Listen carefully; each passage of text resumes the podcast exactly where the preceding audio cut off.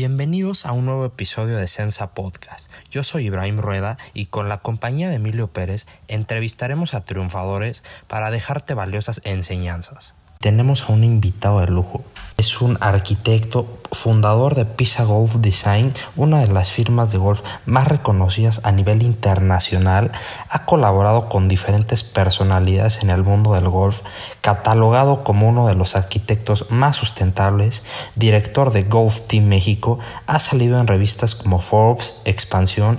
Me gustaría darle la bienvenida a Agustín Pisa y me gustaría comenzar este episodio por cómo fue tu infancia, cómo te desarrollaste.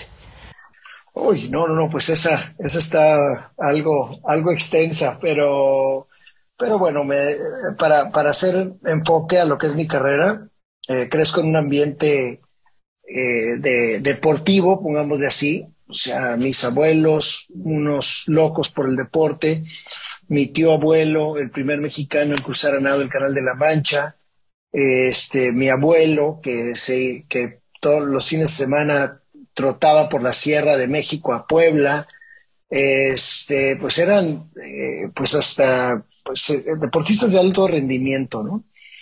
Y, y, de ahí mi abuelo lo comisionan para venirse a Tijuana a, precisamente a promocionar y a desarrollar el deporte en lo que fueron las prepas secundarias, etcétera. Y ahí es cuando Pisa, pues este, crece una familia en Tijuana, y ahí nacimos, mi hermano y yo, y de ahí continuamos y pues nos apasionó el deporte. Ahora de ahí, pues todavía eh, yo crezco, quiero estudiar arquitectura, siempre fui algo inquieto, algo creativo, pues dije eh, desde muy temprano, desde mis 12 años, 11, 11 años, desde quinto primaria, yo sabía que quería ser arquitecto y sin titubear fui a, fui a inscribirme. Fui muy afortunado de que mis padres me becaran en el, en el TEC de Monterrey, Campus Monterrey, salgo de arquitectura y de ahí o durante quería ver cómo puedo mezclar la arquitectura y el deporte. Y fue cuando descubrí o me descubrió el golf o la arquitectura de golf y ahí pues me clavé durísimo y desde entonces, como un año después de graduarme, me dedico a lo que es, encontré esta pasión y la forma de unir mis, mis dos pasiones, el deporte y la arquitectura a través de la arquitectura de golf. Y esa es hasta cierto punto mi historia por el lado pasional este, arquitectónico. Nos platicas cómo creciste, creciste en un ambiente deportivo, pero ¿cómo sientes que, que esas raíces han determinado ese carácter que tú posees hoy en día?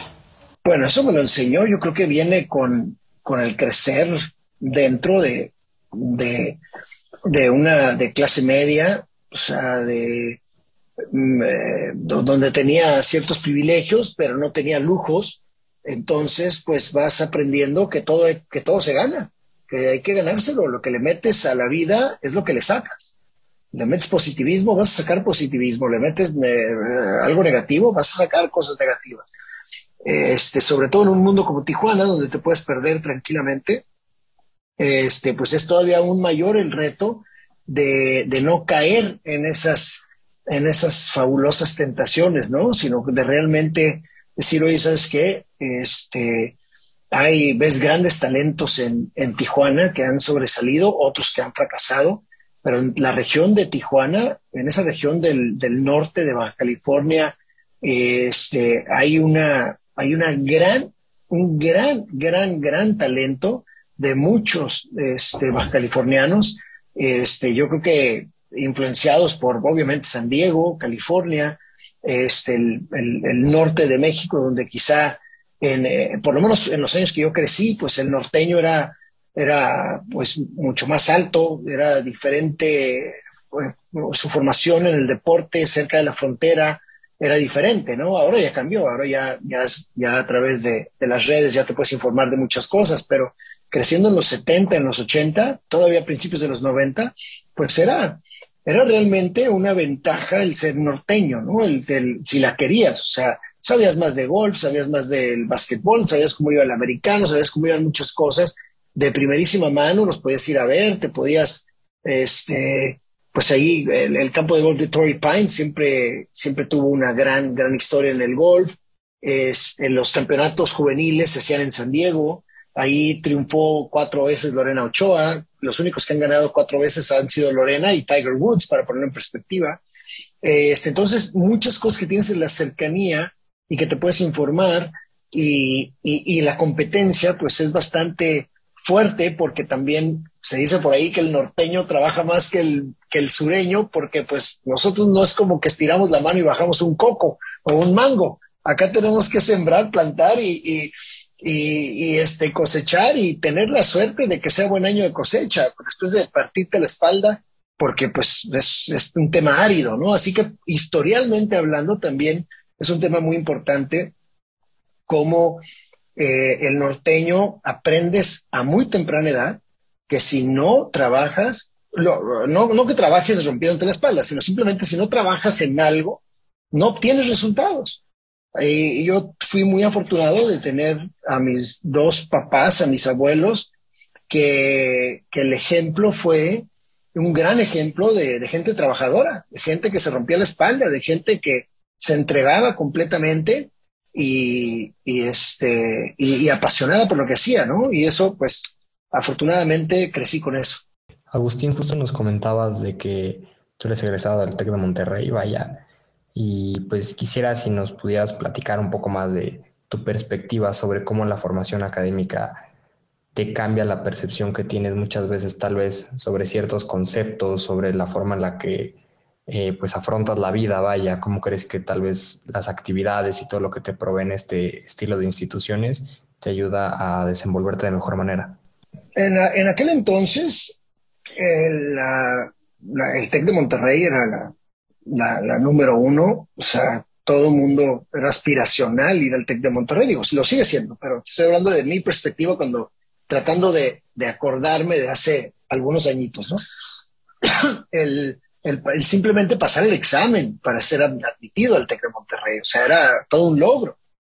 Apenas nos comenzábamos o se comenzaban ahí las primeras generaciones realmente fuertes de, gente de Tijuana, de Mexicali, de Ensenada, por lo menos de nuestra región. Y, cuando llegas a un sistema ya que estás solo o con tus amigos, con algún hermano, familiar, pero, pero, pero no necesariamente con tu núcleo eh, este, cercano, pues aprendes muchas cosas. Número uno es la responsabilidad. O sea, aprendes, o yo por lo menos aprendí a no, tengo una frase que es, simplemente no abuses del sistema. Creo que todo se vale, todo puedes hacer, pero no abuses del sistema. O sea, si quieres ser un poquito vago, no pasa nada, nada más no abuses del sistema, no te vayas más allá, porque te vas a perder y vas a echar a perder otros aspectos. Eh, lo mismo, si te vas de lado, lo que tú quieras, este, guardadito en tu casa, ¿no? Pues también es igual, ¿no? No, no, trata de salir de vez en cuando, trata de foguearte de vez en cuando, trata de cambiar tu rutina, salirte de esa zona de confort para, ya sea para cualquiera de los dos lados del espectro. Eso es muy importante. Entonces aprendes responsabilidad y yo aprendí a no abusar del sistema. Si te gustaba esto, hazlo moderadamente, hazlo otro moderadamente, hazlo otro moderadamente también estudia moderadamente, o sea, tampoco te claves, bueno, esto es para mí, mi, muy, mi, muy punto de vista, o sea, este, obviamente hay que estudiar y obviamente hay que darle a los libros, pero también hay otras cosas de la vida, está el deporte, la, la, la, la formación deportiva es importantísima. Para mí es casi tan importante como la, como la preparación académica. Entonces, ese tipo de formación, pues es importante. Ese tipo de formación deportiva, cultural, eh, de viaje, de, estudios, todo eso, si tienes una buena media, para mí es la mejor combinación. Eso es mi punto de vista completamente personal, ¿eh? este, eh, porque obviamente hay de todo. Este, entonces, uh, el, yo, pues, salir del TEC de Monterrey como arquitecto, pues fue una gran, un gran logro porque el sistema no es fácil. Yo aprendí del TEC más que nada sobre el sistema, sobre cómo manejas la presión, sobre cómo manejas tus situaciones en el, en la, ahora sí que la situación en la que estés. Eh, yo creo que el sistema es lo más fuerte del aprendizaje del TEC de Monterrey, el sistema TEC. Este, entonces, el, pues te gradúas de, de, arquitecto y fue como les platico, pues ahí comencé ya a buscar eh, mi pasión, que era la mezcla con el deporte, ¿no? Hacer estadios o hacer... Eh, lo último que imaginé era, eran campos de golf, hasta que después, como les platiqué, que me descubrió esta, esta arquitectura o este tipo, esta ramificación de la arquitectura. Pero eso es importantísimo. O sea, yo en, eh, en, en, en nuestro estudio de diseño, eh, uno de nuestros requisitos al, al, contratar arquitectos es que hayan hecho alguna actividad extracurricular. O sea, no, no, no contratamos arquitectos de puros dieces, no, no va por ahí. Nos interesa gente que estuvo eh, en deportes organizados, gente que estuvo en las, en, las artes, gente que estuvo en danza, gente que estuvo eh, mezclando la arquitectura con algo más de manera oficial, de manera de compromiso. Tener esos compromisos tener esos compromisos es, es importantísimo porque demuestra tu versatilidad, demuestra si eres coachable o no. O sea, el, que hizo el, estar individual y, tragarte los libros, pues te vuelves una persona unidimensional. Eh, volviendo, ese es mi punto de vista. ¿eh? Entonces, cuando te diversificas entre, entre eh, la, las diferentes actividades, te vuelves una persona mucho más completa. Como dicen los boxeadores, libra por libra, ¿no? O sea, uno tiene una ventaja, otro tiene otra ventaja, pero cuando comparas el libra con libra, esa es la, esa es la, esa es la categoría buena. Libra por libra, el mejor, el mejor jugador, el mejor estudiante, el mejor no sé qué, el mejor boxeador, el mejor golfista, es quién. Esa es la categoría que a mí me interesa, el libra por libra. Entonces, eh, te, te, hace, te hace una, una persona mucho más, mucho más fuerte para manejar realmente las situaciones que te presenta la vida. Mencionas cómo, cómo formas tú el equipo de trabajo, pero me gustaría saber cuál es tu filosofía al trabajar. Entrega, perseverancia, este, pasión, o sea, eh, eh, son cosas que no puedes enseñar. Entonces, cuando yo entrevisto, yo, yo siento eso es lo que veo de la persona. A mí no me interesa si, si se graduó con 7.0 o 10.0. A mí me interesa qué trae en esencia, porque eso no lo puedes enseñar. Todo lo demás lo puedes enseñar. No puedes enseñar actitud, no puedes enseñar pasión, no puedes enseñar perseverancia, no puedes enseñar nada del tipo de ese tipo de, de, de, actitudes, de virtudes que, que desarrollaste seguro con, con lo más seguro es que con, con el deporte o con, otro, con otra cosa que tú traes de pasión que lo puedas, eh, pues ahora sí que encerrar en esa caja pasional y darle para adelante. Eso no se enseña. Entonces, eh, mi recomendación cuando vayan a una entrevista de trabajo, número uno, sean honestos, pero número dos, vayan con la actitud, vayan con la actitud de triunfar. Y, si a veces, y a veces triunfar es dos pasos para adelante, dos pasos para, este, perdón, un paso para atrás para ir dos pasos para adelante. ¿eh? Tienes que aprender, tienes que meter las horas. Así que eh, me preguntas de filosofía, realmente no sé si sea una filosofía, nada más son cosas que yo observo y, y cómo escojo a mi, a, a, mi, a mi equipo es a través de la actitud, no de su conocimiento, no de su de su, o sea, obviamente es, es complementario, ¿no? Pero, pero no es lo número uno. Jamás, hasta la fecha no he contratado a uno que, que sea, que sea de 10, de 9, de 10, si no tiene actividades extracurriculares en su currículum. Retomando un poco lo que mencionabas con anterioridad en, esta misma entrevista, eh, nos has comentado sobre la pasión y sobre cómo esto, pues vaya, muchas veces motiva a las personas a dejar su zona de confort y pues también sabemos que ese fue tu caso cuando decidiste perseguir tu pasión, perseguir tus sueños e ir a Escocia en busca de lo que fue tu especialidad en diseño de campos de golf. Platícanos un poco qué, qué opinión tienes sobre esta denominada zona de confort y cómo sientes que abandonarla o el proceso de abandonarla pues vaya ha impactado tu desarrollo como, como persona y cómo también ha impactado muchos de tus proyectos a la par. Buenísimo, la verdad mi zona de confort yo la abandoné desde hace 300 años.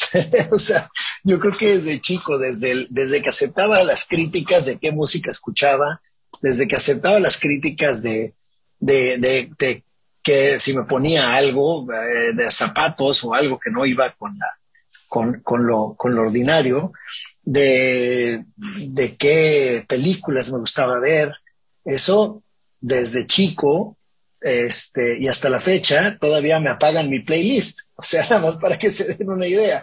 O sea, todavía mis playlists son las, las menos populares en, el, en, el, en, en los convivios, porque pues, yo escucho otras cosas. Yo quiero, yo quiero descubrir, quiero saber qué, otra música hay, quiero saber qué otros instrumentos toca, quiero saber qué otra, otra, otro tipo de cultura me, puede llamar la atención, qué me puede inspirar. Eh, y quedándome en mi, en mi zona de confort, como bien lo ponen, pues no, no vas a descubrir nada nuevo. Vas a estar en tu zona de confort, sí, sí, sí, sí, y se vale. Ojo, se vale muchísimo. Nada más hay algunos eh, en, en, espíritu que no, que no nos da. Y eso, pues hay que salir y aunque estaba, a mí mi zona de confort hubiera sido quedarme en la construcción. Hay grandes, grandes constructores de, de, de en la industria del golf y creo que haber hecho equipo, quedarme en México y, ser o intentar, ya sea a través de alianzas o, o, simplemente trabajar ahí o crear una, una constructora, hubiera sido la mejor, la, zona de confort más indicada y la que todo mundo me decía, o mucha gente me decía, creciendo en la industria, hey, ¿por qué no te quedas en este rubro. Métete a la construcción. Ya has construido varios campos de golf, ya has estado detrás de ellos en cuestión de coordinación, de project management, de supervisión, de calidad, etcétera. Has conocido a los mejores arquitectos. Eres mexicano, ¿por qué quieres ser arquitecto? O sea, ¿cómo vas a competir contra grandes figuras que han ganado premios de, a nivel internacional? Y pues afortunadamente no escuché a nadie, pero ese era el, el, ahora sí que el cotorreo normal, ¿no? Oye, pues mejor quédate aquí, pues sí, y a lo mejor fuera ahorita el triple de exitoso, pero no era lo que me apasionaba, o no es lo que me apasiona. me apasiona la creatividad, me apasiona proponer, me apasiona competir. Te tiene que encantar competir también, ¿eh? Ojo con eso. Si no te gusta estar compitiendo porque vas a perder. Si no te gusta la competencia, también quizá no sea lo tuyo. Entonces, ojo con eso. También tienes que conocerte un poco o bastante, o irte conociendo de quién eres en esencia. Volvemos a la esencia. Ese fuego, ese drive, ¿lo traes o no lo traes? Es así de sencillo. Haciendo un poco de búsqueda, un poco de research, eh, has trabajado con grandes personalidades. Una de ellas, Jack Nicklaus. Eh, te integraste a su equipo de trabajo, pero ¿qué te llevas de aprendizaje?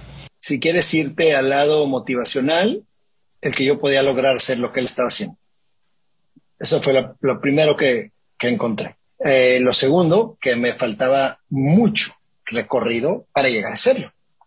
Que yo no iba a llegar a hacerlo a través de ganar un major, porque simplemente no me formé como golfista.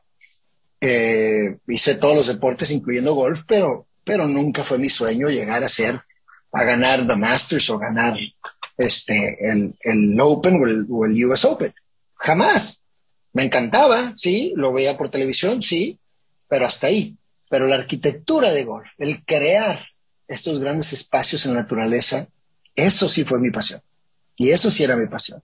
Entonces, ¿qué tenía que hacer?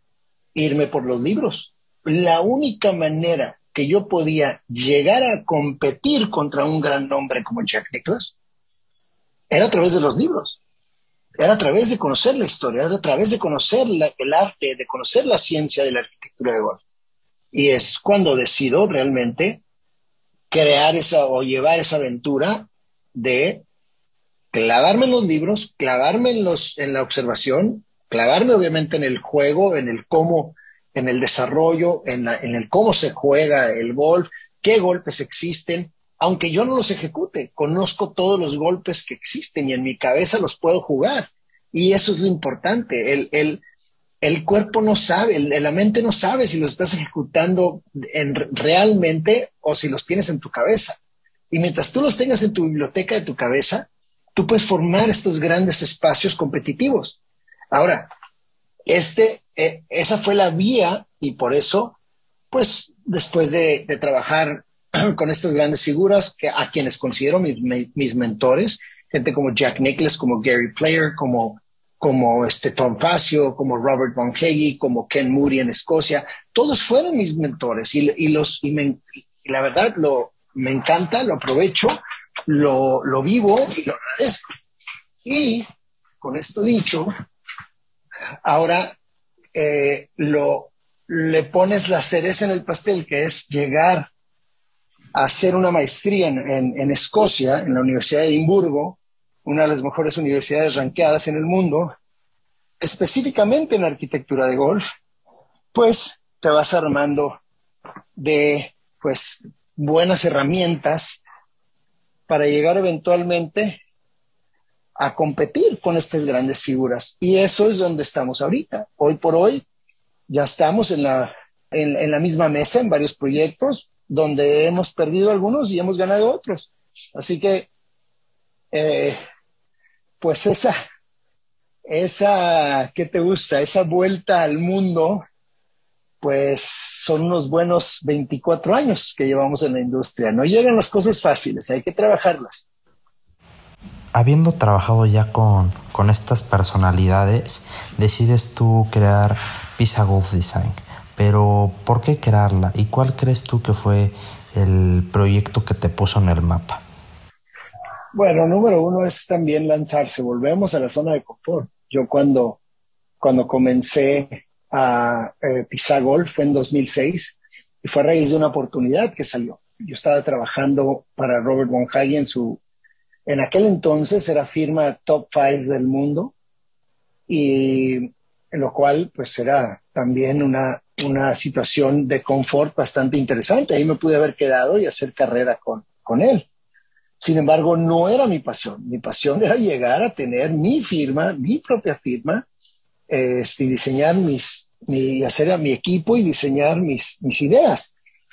Así que en 2006 me salió una recomendación para trabajar en Puntamita eh, como project manager, curiosamente trabajando con Jack Nicklaus para hacer el segundo campo de golf, que es Bahía, eh, y, y, cuidar, cuidar la, este, pues llevar a cabo la, la coordinación de obra, etcétera.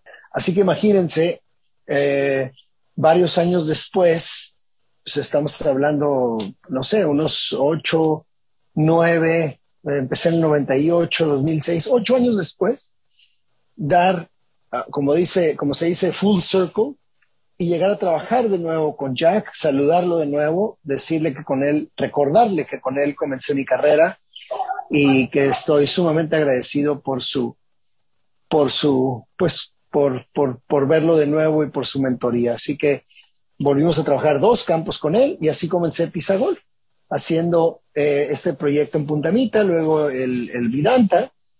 Eh, y fue en 2008 la primera puesta a mi nombre, que fue el campo de golf de Tampico el campestre de Tampico, con quienes estoy sumamente agradecidos con toda la, membresía, porque este, pues me apostaron y le apostaron a Pisagol y es uno de los campos más interesantes para jugar en, ah, en México. Poca gente los lo conoce porque es un campo privado, pero al final eh, este, hicimos 18 hoyos, 9 hoyos espectacular, espectaculares en el lago de Chairel y le metimos un poco de mano a los, a los nueve existentes. Así que fue uno de los umbrales, me gusta llamarles, de los umbrales de Pisa Golf, fue ese, nuestro primer diseño en Tampico. El balance es algo muy importante que hay que tener tanto profesionalmente como personalmente.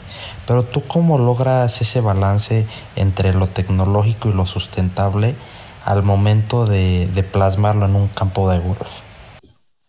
Es exactamente donde, donde está la receta. Es exactamente donde vienen los libros. El debate que ya puede tener Pisa Golf o Agustín Pisa con algún veterano, golfista o, arquitecto, ya va el tú por tú, porque nosotros no solamente ya desciframos cómo poder balancear esto eh, con la naturaleza, con la, con la ciencia, con el arte, con la estrategia, con la estética, este, y eh, pues tenemos afortunadamente un track record de nuestros proyectos que, que han sido afortunadamente un éxito. Y esto pues no se debe nada más que a, a, un gran trabajo y esfuerzo en equipo, eh, a, la gran confianza que nos tienen los clientes hoy en día, eh, a crear y, y, proponer cosas nuevas, completamente pensando fuera de la caja. Este, eso es lo que nos distingue realmente. Aprovechando un poco que ya estamos en este tema de la naturaleza, eh, haciendo un poco de búsqueda justo para este episodio, pudimos encontrar que tú tienes un ritual para entrar a la naturaleza o para pedirle permiso de entrar a la naturaleza cuando vas a edificar un nuevo campo, algún nuevo esquema de hoyos, algún nuevo proyecto. Entonces, no sé si pudieras platicarnos un poco más al respecto de, este ritual. Buenísimo, si han estado haciendo su tarea. Este, sí, yo aprendí esto eh, con los lacandones en 2005. Me fui a un retiro a, la península este, de Yucatán y, y, ahí me encerré con los lacandones como un mes. Y dentro de, la, de este retiro espiritual, si le quieren llamar, este, pues fue para mi carrera muy importante. Precisamente una de las cosas que adopté, que adopté de ese recorrido fue el pedirle permiso a la naturaleza. Y así que tengo un, pues no sé si sea ritual, pero tengo, eh, cuando llego o llegamos, mi equipo y yo, a un predio nuevo, que es nuestra primera visita, encontramos algún, algún, algo emblemático, ¿no? Se puede ser una, una gran piedra, puede ser una cactácea, puede ser una gran ceiba, depende de dónde obviamente estemos. Y le pedimos permiso a la naturaleza para crear, para que nos acepte, para crear diálogo, para crear, pues estar ah, en empatía con la misma y poder tener una gran comunicación y que nos deje ser el mejor arquitecto, los mejores arquitectos que podemos nosotros ser. Este, ya eso y pues ya con nuestro conocimiento, con nuestros estudios, con nuestra experiencia, con nuestra entrega, nuestra sensibilidad de, eh, crear ese diálogo y, y pues eso es algo que, que adapté. Los mayas lo, lo usaron desde de antaño porque por sus grandes travesías que tenían que hacer de lado a lado de la selva lacandona, pues es un, es un espacio hostil, este, obviamente. Entonces se pedían, la, filosofía detrás de esto es que si tú eres uno con la naturaleza, pues podrás caminar y, eventualmente pues no, no te atacarán ciertos animales este, que, que, te vean como enemigos, sino que te vean como una, como dentro de que perteneces, ¿no? Y así es lo que aprendí, me encantó. Y a partir de entonces lo, lo, practico en cada proyecto que hacemos. A lo largo de este episodio también hemos tocado un poco, pues vaya, varias aristas de lo que ha sido tu profesión y de lo que es tu carrera en un deporte tan maravilloso como lo es el golf. Y también al ser un deporte así maravilloso, pues está rodeado de frases célebres y una de ellas es que para conocer el verdadero carácter de un hombre, debes de jugar golf con él. No sé si tú tuvieras alguna opinión sobre este dicho o si nos pudieras comentar alguna anécdota o algún ejemplo de cómo es que tal vez esto, esta relación entre el deporte y el carácter puede ser real con las personas, las empresas, los negocios o algo particular que nos puedas comentar. Definitivamente, eso sin duda alguna, ¿eh? sin duda alguna, algo que me apasiona en demasía del, del golf eh, eh, aparte de lo que hemos estado platicando de la naturaleza este, y lo que ofrece, es precisamente que el golf es una gran lección de vida. Es lo que más se asemeja a la vida cotidiana. Uno que es golfista me va a entender perfectamente cómo el golf es tan justo y tan injusto como te puede ir en la vida diaria. Tú puedes ir a practicar todos los días golf, cuatro horas diarias, y no, te lo aseguro que no te va a ir igual que como creías que te iba a ir. Y tú puedes estudiar todas las maestrías del mundo, doctorados, prepararte, lo que quieras, y a lo mejor la vida te jugó chueco por ahí y no estás en el lugar donde tú creías. Bueno, todo eso, para, para hacer la larga historia corta, todo eso se define y se arregla con la actitud. O sea, depende todo, si tú, lo único que controlamos, que esta es otra de mis frases, lo único que controlamos en nuestra vida es nuestra actitud en, en la situación en la que nos encontramos. O sea, estás en una trampa de golf, estás, caíste en el agua en el golf, te, te, te, rebotó mal la bola, pegó en un árbol, yo no sé. Bueno, ¿cuál es tu actitud? Porque al final ya no puedes hacer nada en esto.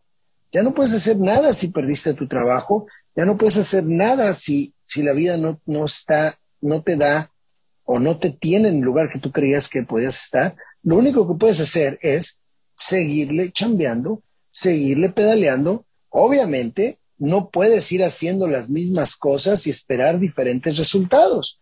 Tienes que cambiar tu swing, tienes que cambiar tu vibra, tienes que cambiar tu postura. Pues aquí lo mismo, tienes que cambiar algo en tu vida para que esto se desatore. Y así es la mejor lección de golf de la vida está en el golf.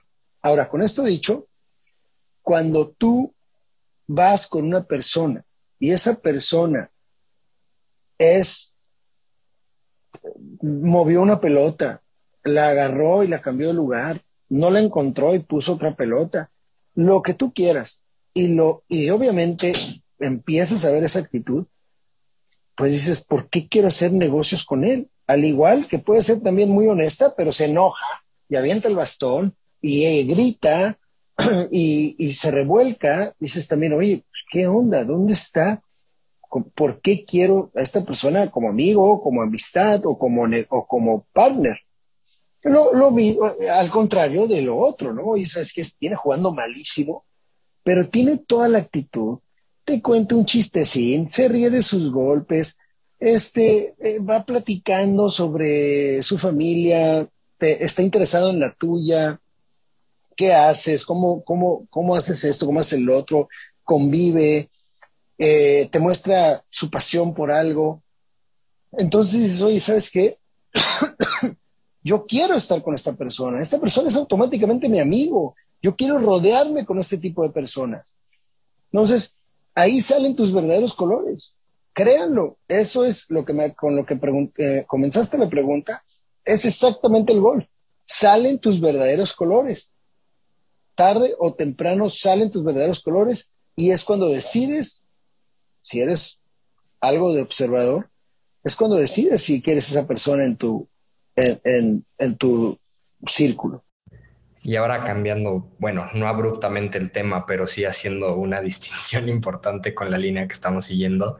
Eh, entre nuestra búsqueda, como hemos comentado, también pudimos encontrar que estás dentro de las 100 personas más creativas por la revista Forbes y entre los 20 arquitectos más sustentables del mundo, acorde a, revista norteamericana. Y relacionado a esto teníamos una pregunta muy particular que es, ¿cuál es tu relación con la creatividad? ¿Cómo percibes tú el tema de la creatividad que muchas veces incluso hay licenciaturas y cosas relacionadas a esta misma y que muchas veces es un tema un poco místico, ¿no? Que nadie sabe si se nace con ella, si se desarrolla, si tal vez es mitad y mitad. No sé si pudieras platicarnos un poco sobre tu relación con la creatividad y de tu proceso creativo en general. Hijo, es que buena pregunta y ahí está lo difícil porque precisamente es algo que le tengo mucho miedo, quedarme algún día sin creatividad. O sea, ves a, a, grandes músicos que de repente ya no sacan un solo, una sola canción. Ves a, y que dices, ¿cómo? ¿Cómo? ¿Qué se les apagó? ¿Qué onda? ¿Qué, qué, qué hubo? Y ese es el gran misterio con el que yo vivo a diario. O sea, es algo que sí me preocupa, sí me, me, me quita el sueño, por ponerle así. O sea, eh, hoy por hoy, pues sí, afortunadamente estoy considerado, como les platicaba, ¿no? dentro de los, de los, más innovadores de, de, la industria del golf. Esto es por revista de, estadounidense. Y también Forbes México, que me cataloga dentro de los, de los 100 más creativos en el mundo, que nos pone en la categoría de Iñárritu y de Cuarón y de todas esas grandes personalidades que me inspiran, del toro, que me inspiran, ¿no? Eh, este, me motivan, me inspiran eh, y de ahí me tomo también esta, tomo esta, esta pues, eh, energía para seguir adelante. Pero nunca sabes cómo te va a ir con la creatividad, nada más por los ejemplos, el ejemplo que les puse. Ahora, sí es algo que le tengo miedo, hoy por hoy no me está sucediendo. he tenido esta creatividad, la sigo desarrollando. Hemos creado tres conceptos. Uno ya está este, registrado, Wellness Golf. Los invito a hashtag Wellness de bienestar, Wellness Golf. Y, ya está reconocido en Estados Unidos, en, Gran Bretaña, etcétera, eh, ya como un concepto hecho en México por mexicanos. Y eh, lo mismo con multipropósito, lo mismo con, con ahora este, el efecto mariposa que acabamos de diseñar, un, cuatro, cuatro vueltas de seis hoyos para jugar 24 hoyos. Eso es también concepto mexicano, hecho en México por un mexicano, lo cual estamos sumamente orgullosos, sumamente pues complacidos y agradecidos eh, de que haya salido de, de, nuestro, de nuestra firma de, como mexicanos. Y, y, y, no me he cansado todavía y mi gran equipo no nos hemos cansado de, de seguir pensando cosas diferentes y de seguir cuestionándonos. Yo soy, creo mucho en la, en, en, en, el pensamiento crítico, en cuestionarnos todo. Todo lo que sabemos y todo lo que creemos que sabemos, lo debemos de cuestionar. Todo, ¿eh? Así que eh, la bronca este, cuando te conviertes de pensamiento crítico, pues vas a perder amistades, vas a perder familiares, vas a perder, pero vas a, pero también vas a adquirir nuevas amistades, nuevos familiares o personas que se convierten en tu familia, que son de ese, que están en esa misma frecuencia, lo cual lo hace maravilloso porque pasas al siguiente nivel. O sea, no hay, para mí, los niveles para mí no hay niveles, o sea, bueno, obviamente sí hay, ¿no? Socioeconómicos, no, pero a mí no me interesan esos niveles. A mí no me interesa en qué nivel socioeconómico estés. A mí me interesa en qué nivel de conciencia estás. Ese es el nivel que me, que me interesa. ¿Qué nivel de conciencia tienes como ser humano? Esos son los niveles que deben de importar. Los demás niveles no me, no me interesan, son irrelevantes. Puedes tener todo el dinero del mundo o puedes no tener dinero del mundo si tienes pasión, si tienes entrega, si tienes perseverancia, si tienes esa, obviamente, eh, eh, este, la humildad y la, eh, y, la, y, la honestidad, pues vamos a ser grandes amigos, vamos a, vamos a tener grandes conversaciones, vamos a tener grandes aprendizajes. Ese es el nivel que me interesa. A mí me interesa tu nivel de conciencia. Lo demás no me importa. Agustín, ahora también tomando en cuenta, vaya, todo lo que hemos mencionado a lo largo de, la entrevista sobre la creatividad y sobre los distintos conceptos de golf que has creado, y nos, me encantaría que pudieras compartir un poco con nuestro auditorio, con nuestra audiencia, un poco sobre qué es tu proyecto del golf multipropósito y cómo con este mismo tienes la intención de no solo crear un impacto positivo en el deporte, sino en el medio en general sobre la cultura del golf y los aspectos relacionados a esta misma? Pues es este, uy, es que ahora sí que la creatividad viene, pues va creando, va haciendo sinergia. Ya campos como multipropósito fuimos ayudando a crear golf para el no golfista. O sea, en 2018, dentro de todo lo que hacemos de creatividad y ver qué podemos, cómo, qué podemos hacer, empezamos a decir, a ver, ¿qué es lo que tiene el golf que no le gusta a gente o que no puede con ello? Número uno es que es muy caro, toma mucho tiempo, es muy exclusivo o exclusivo, requiere de mucho espacio, de mucha agua, mucho mantenimiento y este y no es muy incluyente. Entonces, todas esas características las volteamos y dijimos, ok, ¿cómo podemos crear un concepto o un campo de golf que no sea esto. Y fue cuando, cuando sacamos Wellness Golf en Chablé, fue cuando hicimos el multipurpose que muy bien mencionas, multipurpose golf, que también pueden hashtaguear multi, multipurpose golf. También la mayoría del hashtag es nuestro.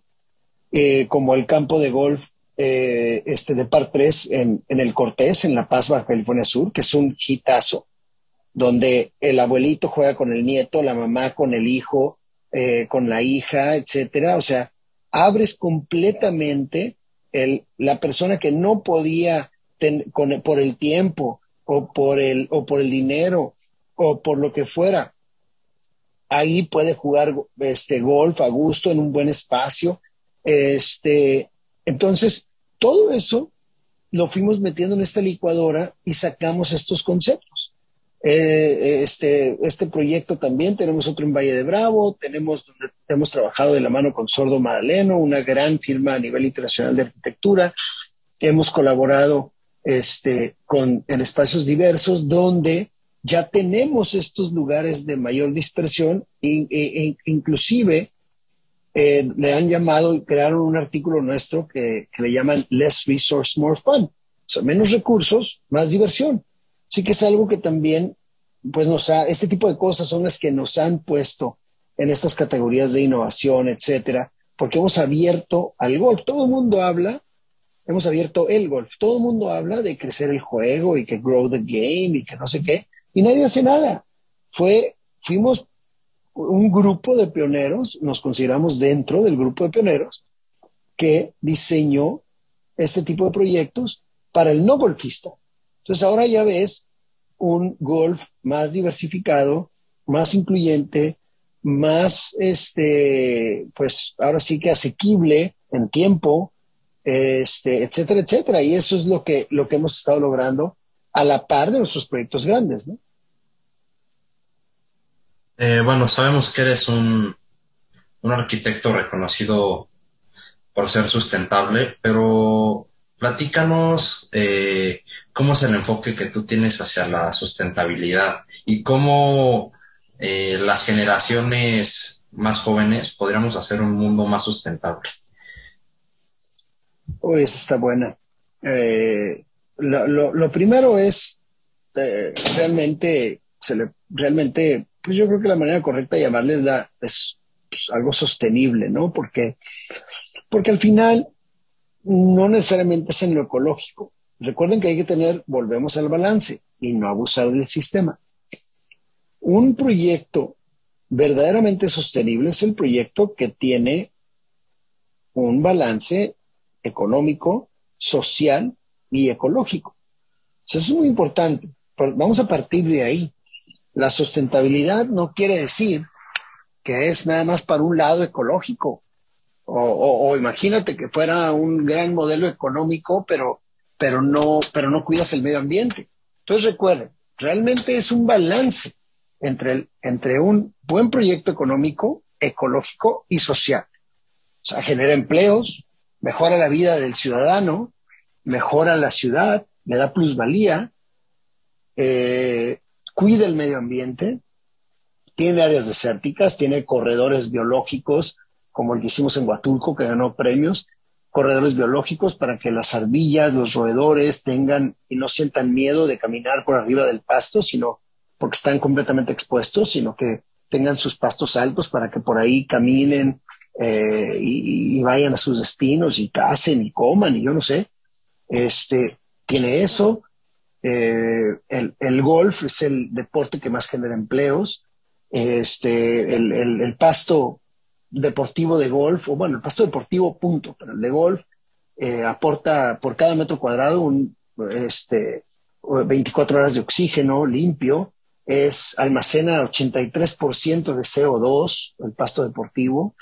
este, eh, cuando llueve, se va el agua a los mantos acuíferos, este, sirve de cortafuegos. Hay tantas ventajas del golf. Ya, ya todavía encima métele el, el, uso recreativo, cardiovascular, si caminas el campo, eh, cómo te embellece la ciudad, en el caso estético y de plusvalía de la misma ciudad, de la calidad de vida de los, de los empleados, de los, del, del, del campo. O sea, el tener un campo de golf al lado de ti, seas, estés ahí o no, te afecta positivamente, te beneficia, directa o indirectamente, te lo aseguro. Nada más, si les, pongo un experimento muy fácil. Váyanse a Google Earth un día o Google Maps, vean el churubusco, háganle zoom y luego empiecen a hacer zoom out y díganme dónde está el parque más cercano de él. Váyanse al Tijuana, vayan zoom in al campestre Tijuana, vayan haciendo zoom out y díganme dónde está la siguiente mancha verde alrededor de esa ciudad. Es el único, y así se puede ir ciudad por ciudad, ¿eh? Es el único pulmón, o bueno, o de los únicos pulmones en las ciudades que existen, por lo menos en nuestro México. Obviamente en Estados Unidos y en lugares desarrollados es otro rollo. ¿Por qué? Porque pues ahí sí respetan las áreas verdes. Este, eh, pero bueno, no nos metamos en temas políticos, nada más es un dato duro, les guste o no les guste. Sí, ahorita que mencionas los campos de golf, por ahí se dice que, que las ciudades se miden sabiendo cuántos campos de golf tiene. sí, la, calidad, la calidad de vida, la calidad de la ciudad, sí. Digo, es un decir, ¿no? Pero sí, sí puede, sí puede, sí puede serlo. Digo, a mí también me gusta decir que la, la calidad de la ciudad también se mide por cuántos topes no tiene. O sea, eh, cuando vas pasando por una colonia y tiene cinco topes es porque algún pasado de lanza pasó a 500 millas por hora en vez de respetar cívicamente el, el reglamento. O sea, todos los topes, todas las reglas, todos los semáforos, todos los altos son inventados por un pasado de lanza o una pasada de lanza, por una persona que, que no respetó las reglas de, cívicas, es todo. Entonces, también puede decirte por ese lado. Sabemos que estás involucrado en, en este proyecto que se llama The First Team México. Platícanos tu dirección, eh, más sobre este proyecto.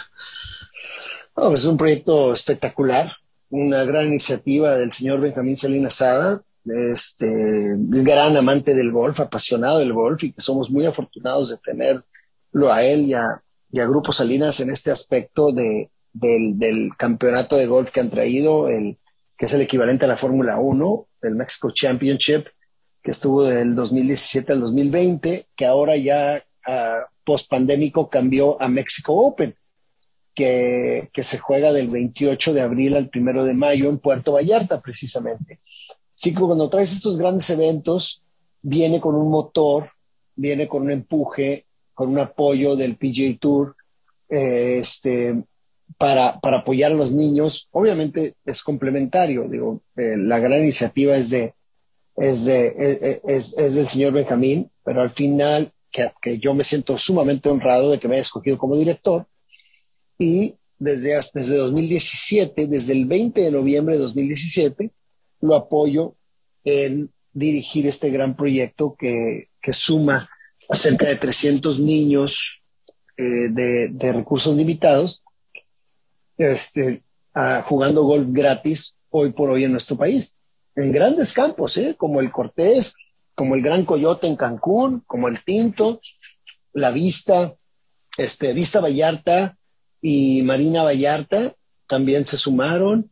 Eh, la Escuela de Maravillas allá en Puebla.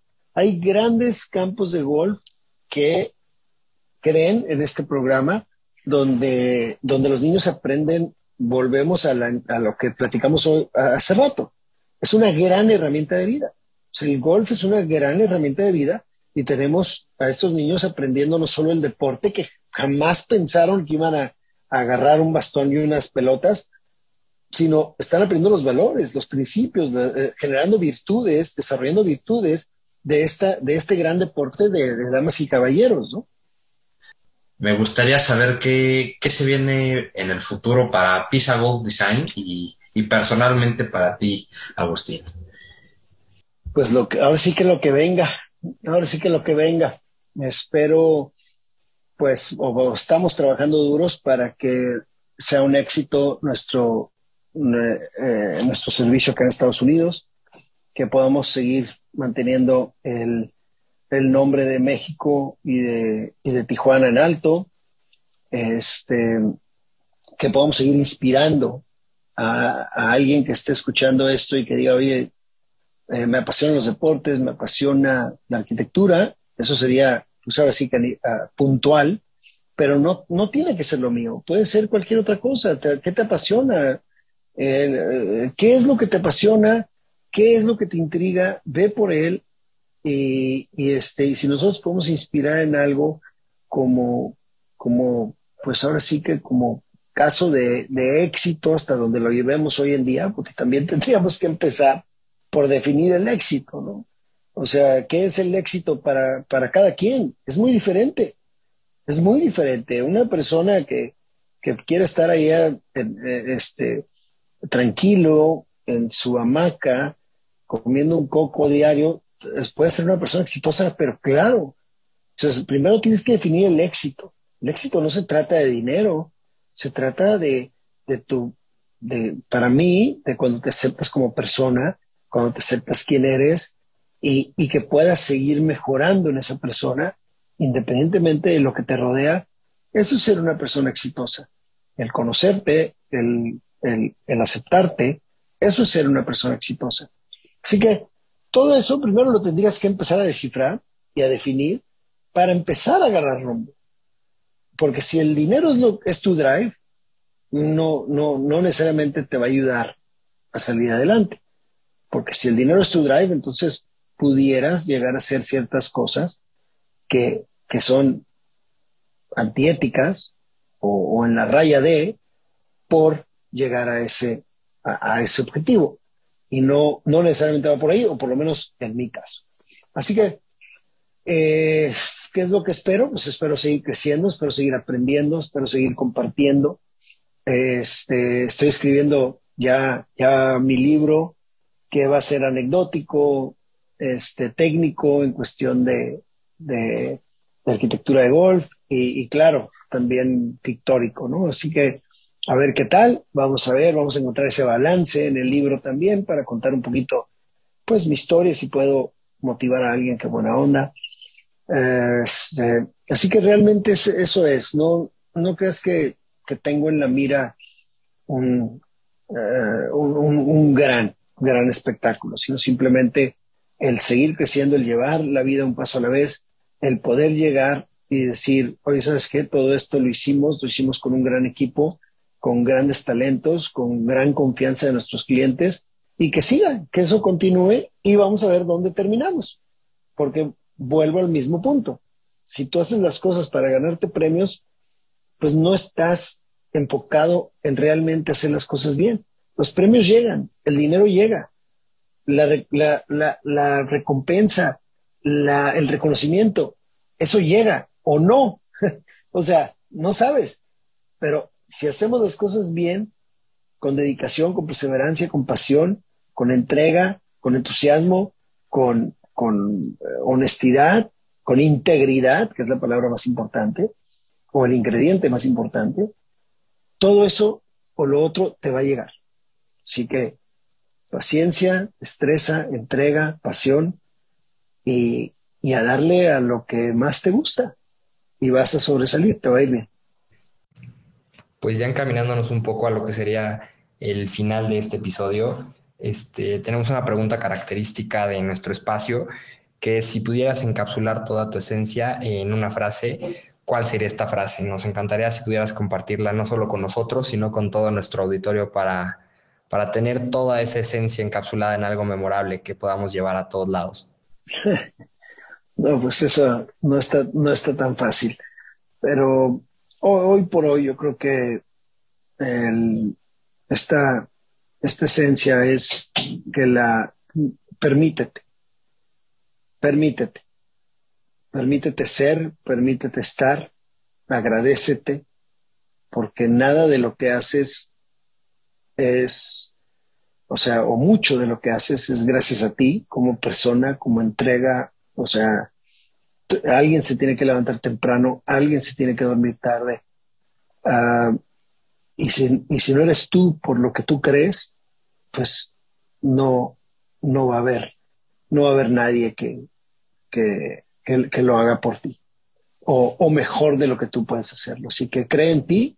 Yo creo que soy una persona que cree mucho en sí mismo, que se apuesta a sí mismo, que se acepta a sí mismo y así como acepto las derrotas, acepto los aciertos y acepto los premios y los y no sé, digo, no, no, no fue una frase, pero bueno, es este, yo creo que la esencia es, eh, por lo menos en mi persona, es esa. Agustín, agradecemos infinitamente te hayas tomado el tiempo de tener esta pequeña charla con nosotros. Créeme que nos encantaría poder continuar con esto en futuros episodios y que nuestro auditorio pudiera conocer más de ti. Y con esta misma finalidad, no sé si desees agregar algo más, mencionar tus redes sociales, donde nuestro auditorio, y no solo los que escuchan nuestro podcast, sino cualquier persona pueda encontrar más acerca de tus magníficos proyectos a lo largo del mundo. Pues si gustan, si les encanta o si les gusta o les intriga la arquitectura de golf y, proceso creativo, eh, en todas las redes, eh, Instagram ah, es arroba pisagolf, P-I-Z-A golf, como el deporte. Ahí nos pueden encontrar en todas las plataformas. Y eh, First T México para que aprendan más sobre el programa de los niños. Es muy importante dar de regreso. O sea, entre, entre más exitoso sea uno, más debemos de dar de regreso eh, y mostrar nuestro agradecimiento. Y ojalá y que más gente se motive eh, y brinque a, seguir su pasión. Eso es arroba igual, arroba first de primero, T de T-E-E, -E, México. First T México, también en todas las plataformas. Muchísimas gracias, qué amables. No, para nosotros no es nada, al contrario, ha sido un auténtico placer y un verdadero honor el contar con tu presencia el día de hoy aquí en nuestro espacio y con nuestro auditorio.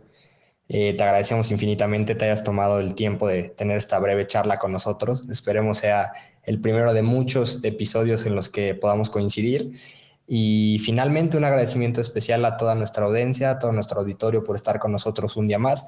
Recuerden que pueden encontrarnos en todas las plataformas como arroba esenza podcast para seguir conectados con los futuros episodios que vendrán. Muchísimas gracias y muchísimas gracias, Agustín, por todo. Hasta luego. Gracias, éxitos.